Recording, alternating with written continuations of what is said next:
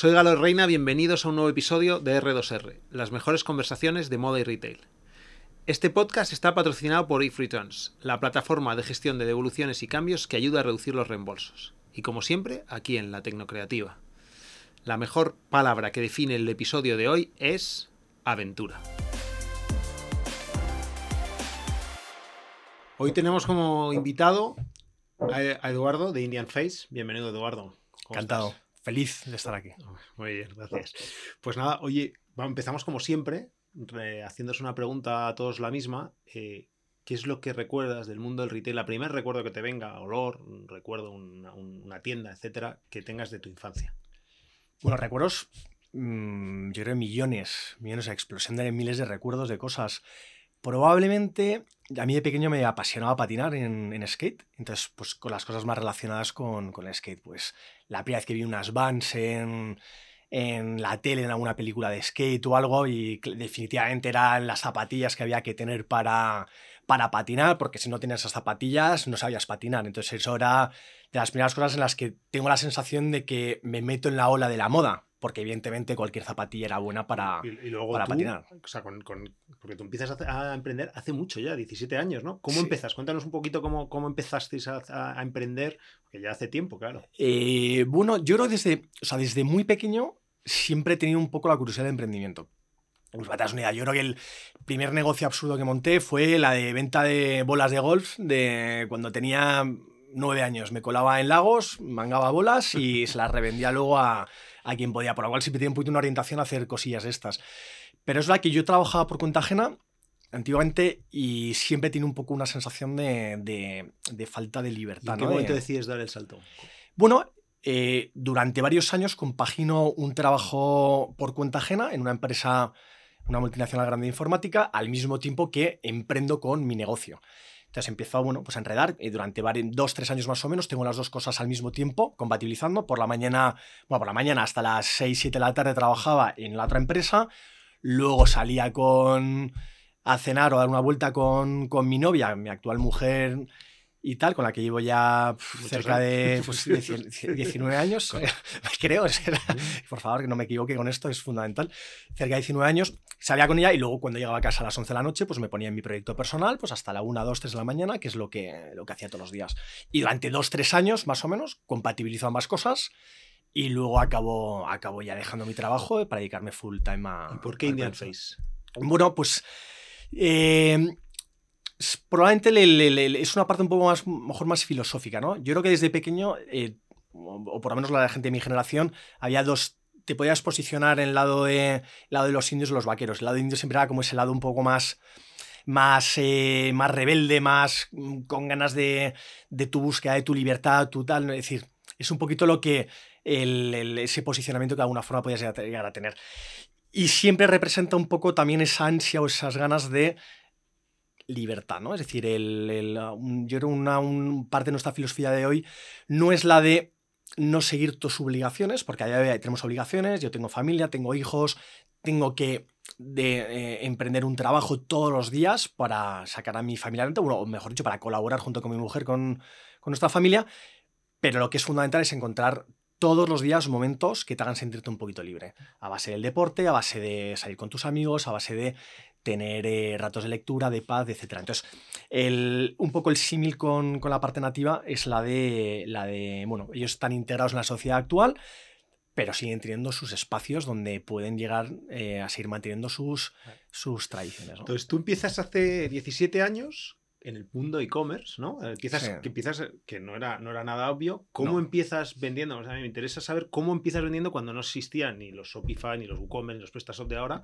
vendiendo hace 17 años. Eh, bueno, pues, eh, pues, pues es difícil, ¿no? Un poco, un poco complicado. Pues empezó yo sin tener tenía de programación, pues intento a empiezo a desarrollar o a programar algo aprendiendo lo poquito que era capaz de aprender en los antiguos foros que había de, de conexión con, entre programadores, entre tal, eh, me resulta complicadísimo. Acabo descubriendo uno de los primeros CMS que existían antiguamente, que era Oscommerce.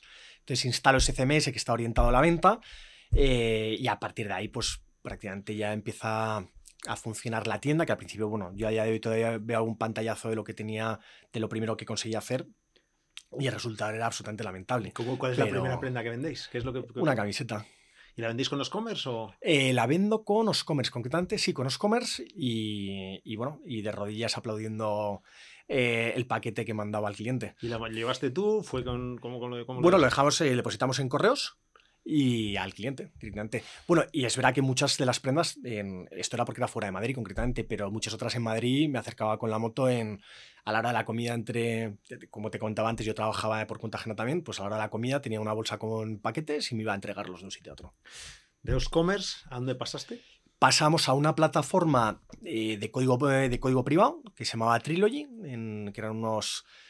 Estaban eh, localizados en, eh, cerca de Barcelona y, tenían un código propio en ese momento que también estaba orientado a la venta. Cuando digo orientado a la venta era porque también estaban saliendo WordPress, etcétera, en aquel momento que eran orientados más a, más a la gestión de, de contenido, ¿no? Pero en este caso era orientado a la venta, donde había un, la existencia de un carrito y un checkout. Es una cosa como para aquel entonces pues era todavía un poco novedosa, ¿no? Que existiera esa opción. Y Trilogy lo tenía, y era un código privado, supuestamente yo ya me olvidaba de tener que estar eh, aprendiendo a hacer algo que yo no tenía ningún tipo de conocimiento y a mí me resultaba difícil y empezamos a trabajar con, con Trilogy. ¿Y empezasteis con qué categorías? ¿Camisetas o...? Bueno, empezamos. Inicialmente la primera categoría fue al mismo tiempo lanzamos camiseta y sudaderas. Luego empezamos a meter polos, camisas, pantalones, vaqueros, bañadores, bikinis, zapatillas, cinturones, mochilas neceseres, ¿Habéis gorras, gorros. categoría entre medias? Muchísimas, muchísimas, muchísimas. ¿Las razones y cuáles serían? Bueno, las razones es porque al final tú tienes un, tienes un presupuesto. Entonces, el presupuesto, si lo divides entre muchísimas categorías, eh, diluyes totalmente el potencial de venta que puedes llegar a tener. Si todas esas categorías son categorías fuertes, fenomenal diluirlo, no hay ningún tipo de problema. Pero aún así siempre va a haber una categoría que va a ser más rentable y más importante. Cuando tienes un crecimiento financiero a pulmón como era el nuestro, sin ningún tipo de inversión privada, ni, ni bancaria, ni nada, es decir, el 100% de los de nuestra facturación a día de hoy viene de la inversión que yo hice en aquel momento, que fueron 5.000 ¿Cuánto euros, exactamente, eh, cerca de 2 millones. O sea, de los aproximadamente. 5.000 euros habéis ido pasado a los 2.000. Y todo a pulmón. Es decir, ¿por qué? Porque inicialmente, durante ya varios años, yo no cobré absolutamente nada. Es decir, yo empecé con 5.000 euros, con esos 5.000 conseguí vender X más, y ese X más lo invertí el 100% en más producto, lo que vendí otra vez en producto, otra vez en producto, otra vez en producto, otra vez en producto, y así durante mi primer salario, me parece que fueron a los tres años, me parece que me puse mi primer salario. Cuando dejas, cuando Bueno, dejas. cuando ya dejo exactamente de trabajar por cuenta ajena y ya tengo unas necesidades, eh, unas necesidades financieras y oye, y mi negocio ya está bastante organizado. Por eso muchas veces cuando alguien dice la dificultad de emprender y oye, es que no tengo dinero, va a ser complicado y tal, oye, es que hay muchísimos caminos, lo que hay que simplemente es que conseguir mirar un poco fuera de la caja y ver alternativas. Es decir, no, emprender no es sinónimo de tomar riesgos al 200%.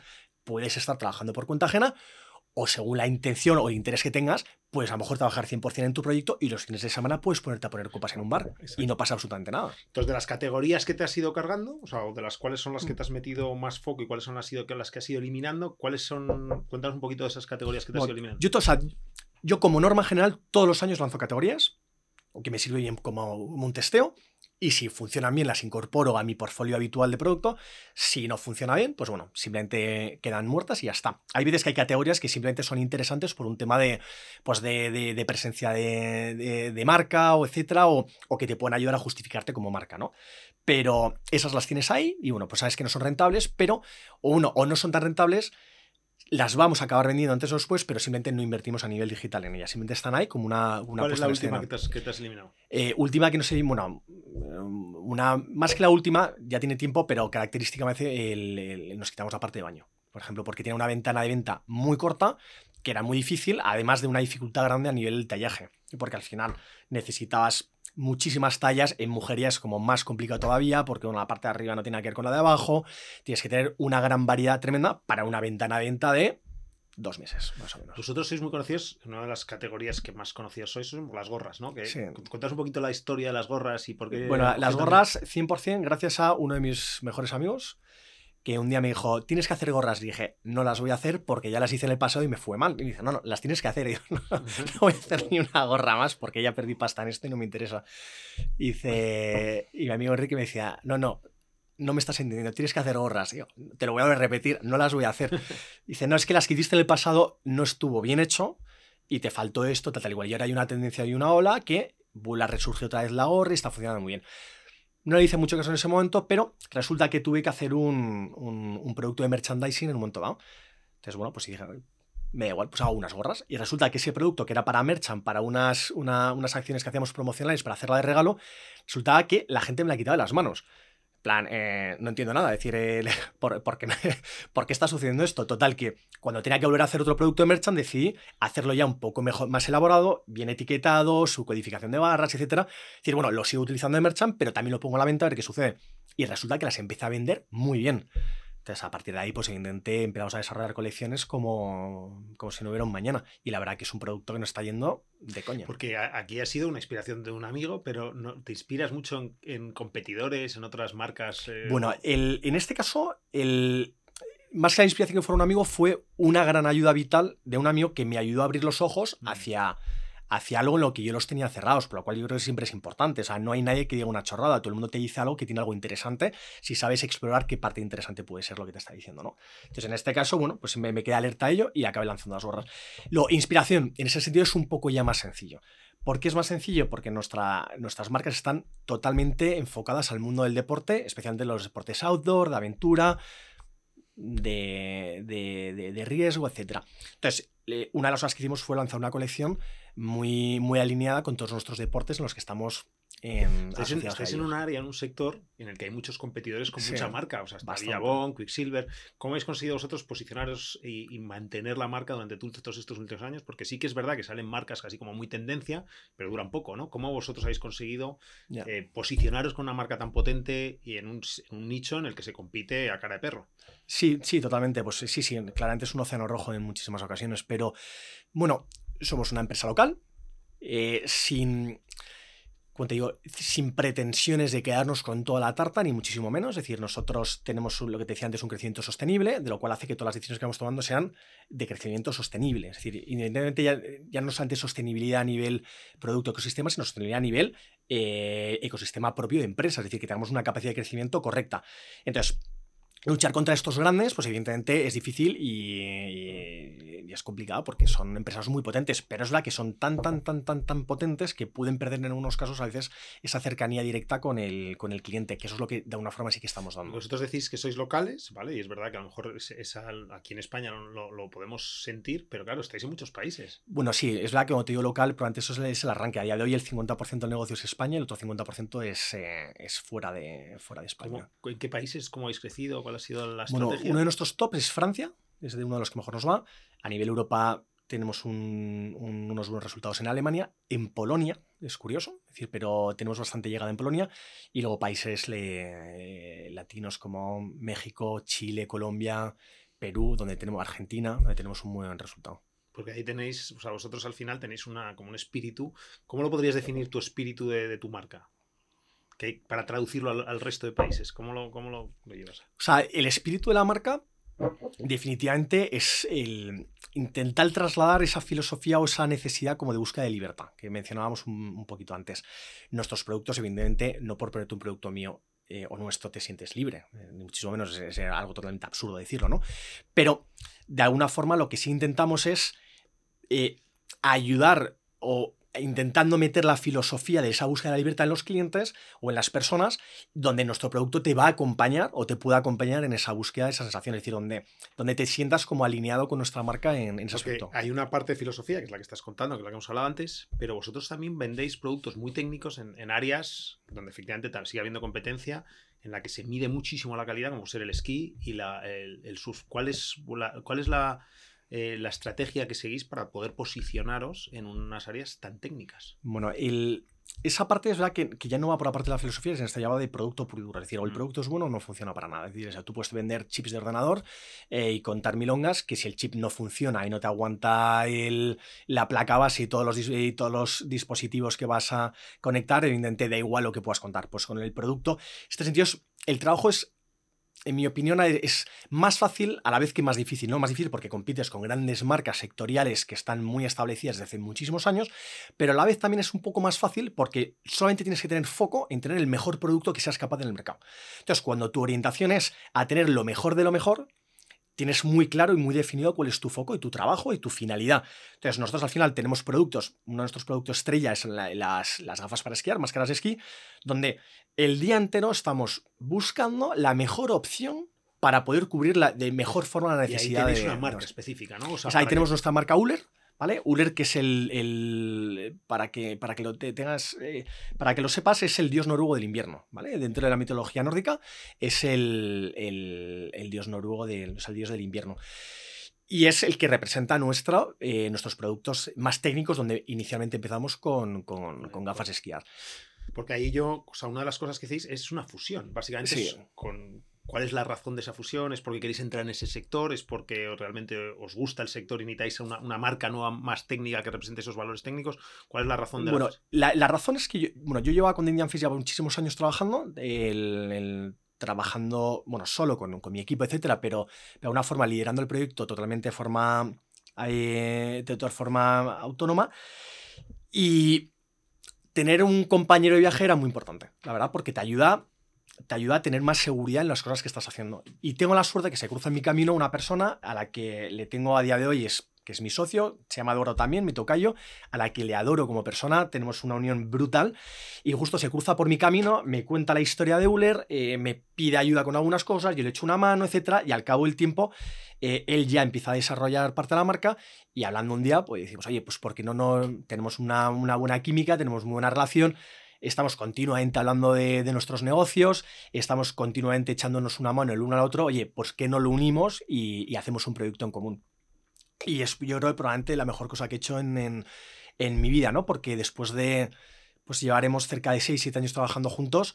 La verdad que, bueno, como en todas las casas y todas las familias, pues el, el- el- no, todo, no todo siempre es maravilloso, pero, pero nuestra relación es brutal y... Ahí tienes un es una buena, una buena experiencia porque eh, siempre ha habido la, la- el debate entre el solopreneur, o sea, el que invierte, el que emprende solo y luego el que emprende con un socio. Y tú has hecho las dos cosas y, y te, y te quedas con la, con la segunda, ¿no? Sin lugar a dudas. El- yo creo que al final, bueno, de todas formas, esto es como, como el deporte, ¿no? Yo soy una apasionada del deporte. Yo creo que en- a mis hijos, por ejemplo, intento darles mucho deporte de equipo y mucho deporte individual. Deporte de equipo para que aprendan la importancia de tener gente al lado que te pueda echar una mano y que te pueda a veces en tu peor día poder cubrirte las espaldas en ese día y aprender a trabajar en equipo donde no solamente existes tú.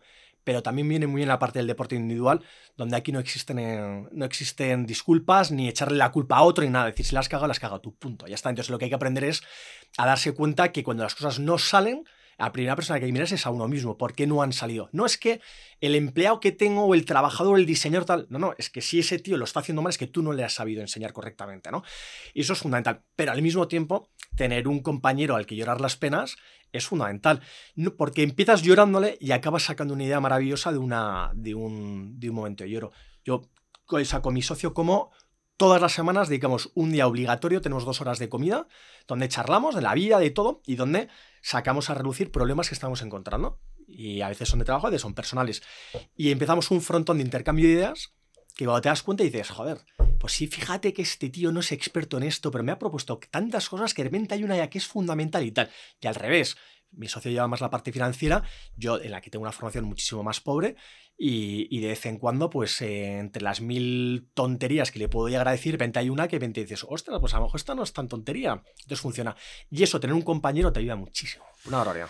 Bueno, entonces tenéis dos marcas que se fusionan, que funcionan, eh, ya- ya que hemos visto que funcionáis muy bien, eh, pero que tienen gestiones de stock totalmente distintas. Al final a mí me interesa mucho desde, desde la parte de origen de hace 17 años, has debido ir afinando muy bien pues, el, el equilibrio entre no quedarte sin stock para no vender y el equilibrio en, en- en desestocar muy bien. ¿Cómo fue el principio para el desestocaje y cómo has ido evolucionando? a- y sobre todo ahora que tienes dos marcas, una muy estacional y otra que es más, eh, más completa, ¿no? Bueno, yo, yo creo que aprendes. La experiencia es lo que es, eh, de verdad, cuando te dicen que la experiencia es buena, es que es verdad.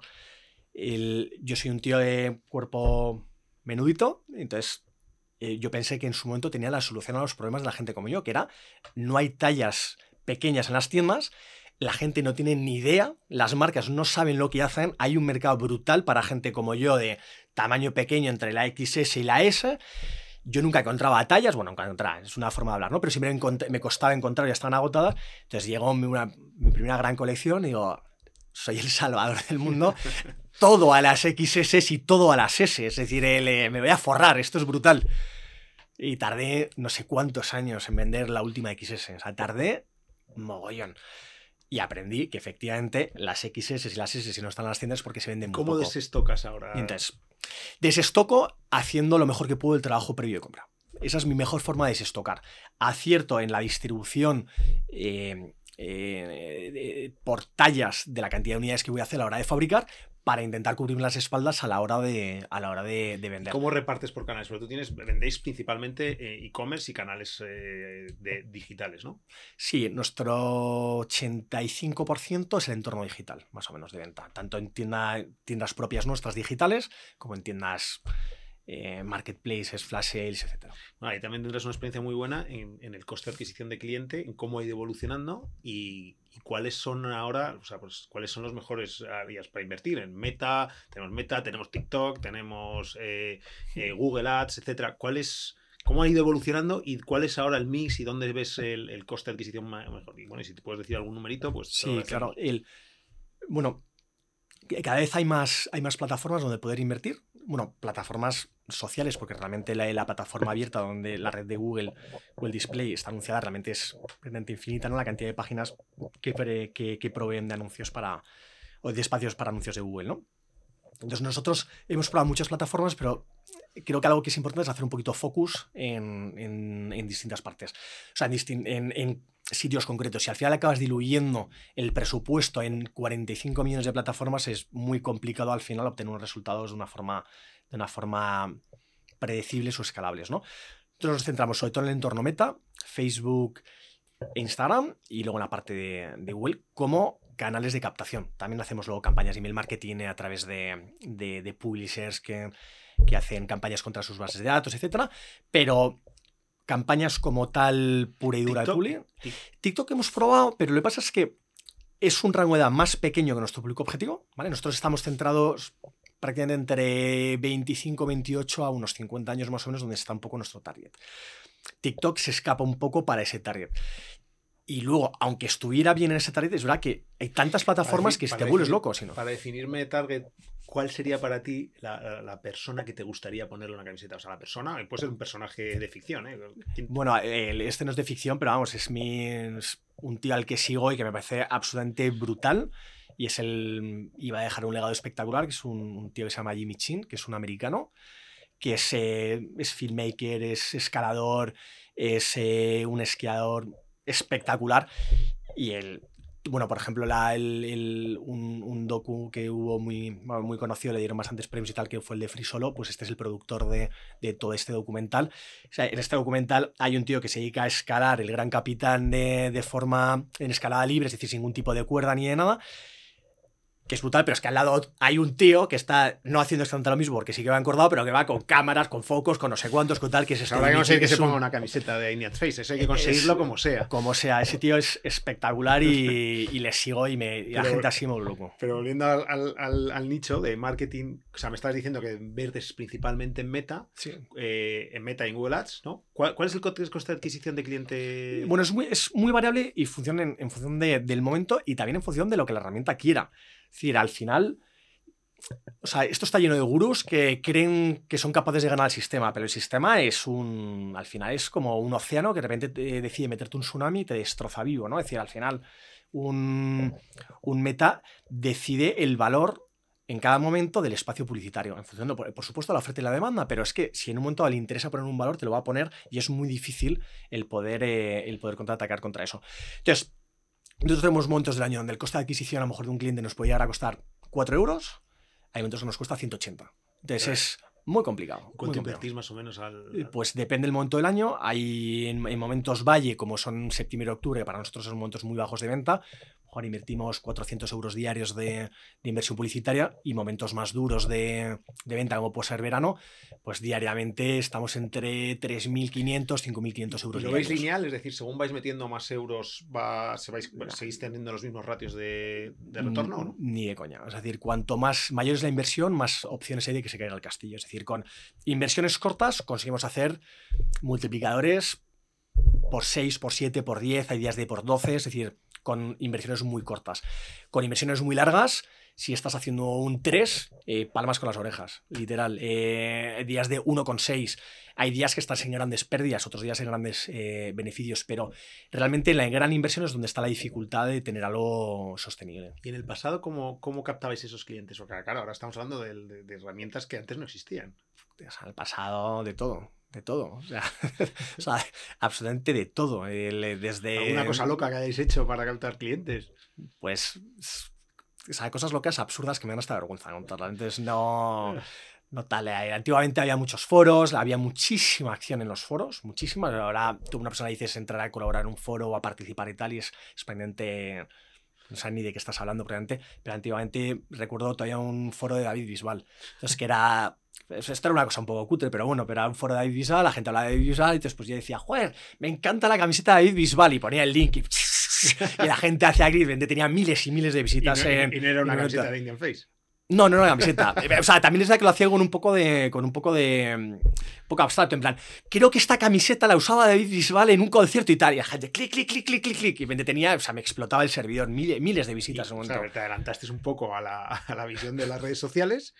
Antes hacías un poco las cosas artesanales, ¿no? La campaña de, de, de David Bisbal, pues la vemos como muy artesanal. Pero ahora mismo estáis, ya sois una compañía profesionalizada.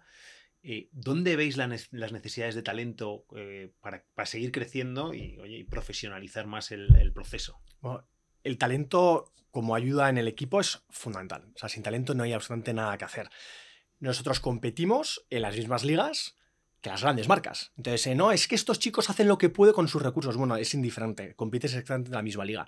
Entonces, o tienes un buen talento que sea capaz de competir contra este tipo de empresa, aunque sea a nivel presupuestario inferior, o es totalmente imposible. Yo a mi equipo siempre le digo que son capaces de hacer cosas infinitamente mejor que las grandes marcas y que tienen que estar súper orgullosos.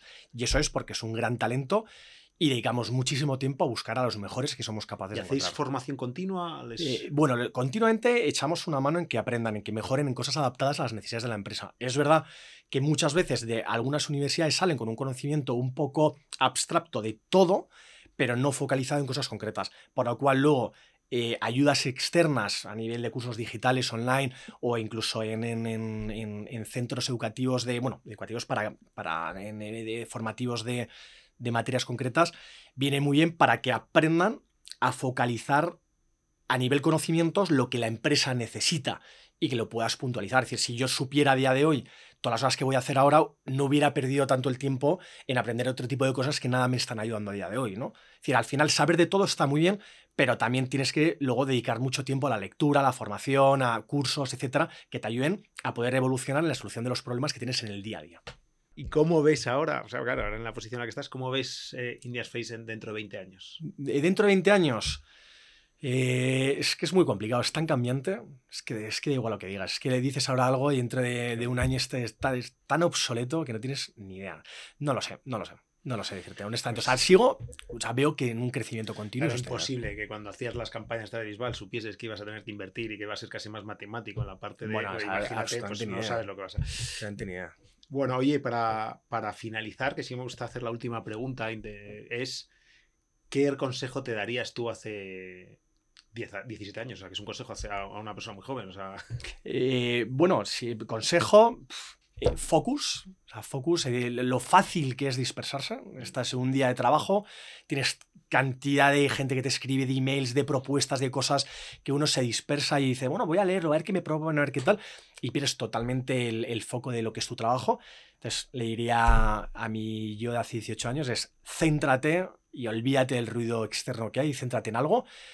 Eh, me diría al oído unos cuantos nombres de personas en las que no trabajes con estos nunca. no son, son, de fiar o te van a hacer perder el tiempo. Y sobre todo, búscate un compañero de viaje y rodeate de los mejores tíos siempre que puedas. Una persona que sepa trabajar bien y que sea buena te hace ir a unos ritmos, unas velocidades que no tienen nada que ver cuando estás rodeado de gente que es, que es más, eh, más inepta. ¿no? Perfecto, oye, pues nada, Eduardo, súper interesante, se, ha pasado rapidísimo, o sea que, que nada, muchísimas gracias por haber venido. Nada, gracias a ti por llamarme y encantado.